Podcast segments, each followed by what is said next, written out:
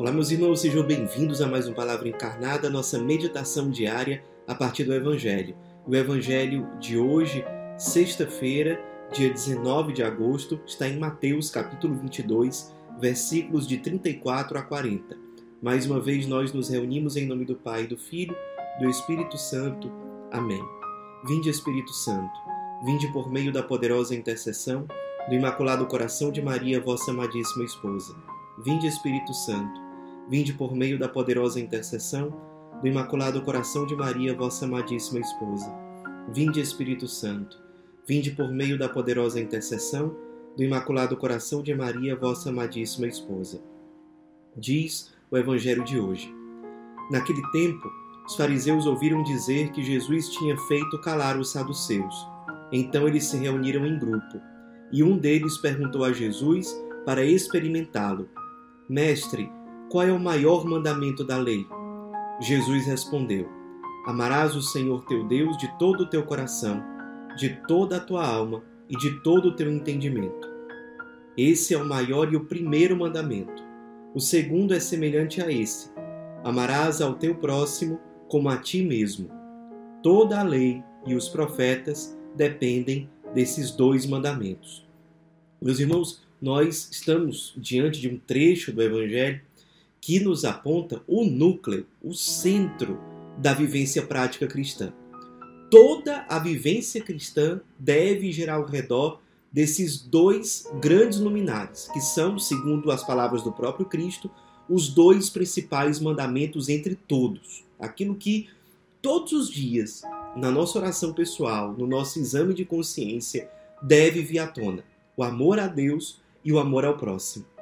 Os fariseus fazem essa pergunta se reunindo em grupo, porque queriam testar Jesus, queriam é, talvez colocar Jesus numa situação difícil.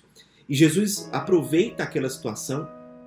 Ele, primeiro, ele não se desequilibra, ele, ele não fica é, chateado porque o estão perseguindo, mas ele aproveita aquela situação para transmitir um ensinamento, para tirar algo de bom daquilo. E, e, e que coisa maravilhosa!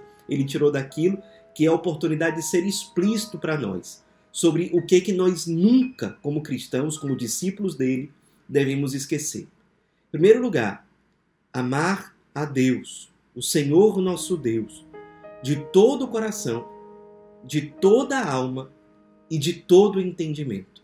Isso aqui é muito bonito. A gente poderia fazer várias reflexões, todas elas válidas, sobre isso aqui. Eu queria propor uma entre elas. Interessante. O primeiro mandamento é amar a Deus com a integralidade do nosso ser, com todo o nosso coração, que representa a nossa afetividade, o mundo dos nossos afetos. Segundo, com toda a nossa alma, a nossa vida interior, o nosso impulso, a gente poderia dizer, a nossa vontade, o nosso impulso pelo bem. E, em terceiro lugar, com todo o nosso entendimento, todo o nosso intelecto a gente deve, portanto, amar a Deus com os nossos afetos. A gente deve amar a Deus com a nossa vontade e com o nosso entendimento, com o nosso intelecto. São, é, ou seja, com a integralidade do nosso ser. Será que Deus é o centro da nossa afetividade? Será que é, a nossa vontade se volta em primeiro lugar para Deus e a partir dele para as outras coisas? Será que o nosso entendimento é voltado para Deus e para as coisas do alto? Isso na prática é amar a Deus por inteiro, com os afetos, o coração, com a vontade, a alma e com o intelecto, ou seja, com o entendimento. Todo o nosso ser voltado para Deus. É um amor integral. Perceba, não seria uma vivência correta do primeiro mandamento amar a Deus somente no nível dos afetos ou das emoções. Seria um sentimentalismo também não seria amar a Deus somente no nível é, abstrato, intelectual. Também não seria a vivência do primeiro mandamento. A vivência do primeiro mandamento exige que a gente englobe afetos, vontade e intelecto ou entendimento. Aliás, o alinhamento, a comunhão dessas três realidades que formam a integralidade do nosso ser é o que a gente chama de maturidade. A maturidade humana é o alinhamento, é a comunhão, é a unidade entre essas três realidades que todos nós temos: a afetividade, a vontade e o entendimento. Ou seja, o entendimento me ajuda a enxergar a verdade. A vontade me leva a enxergar a verdade como um bem que eu devo buscar. E a afetividade significa que os meus afetos, as minhas emoções, meus sentimentos não estão loucos por aí, mas eles estão inclinados para a verdade e para o bem, verdadeiros. A verdade verdadeira, digamos assim, e o bem verdadeiro.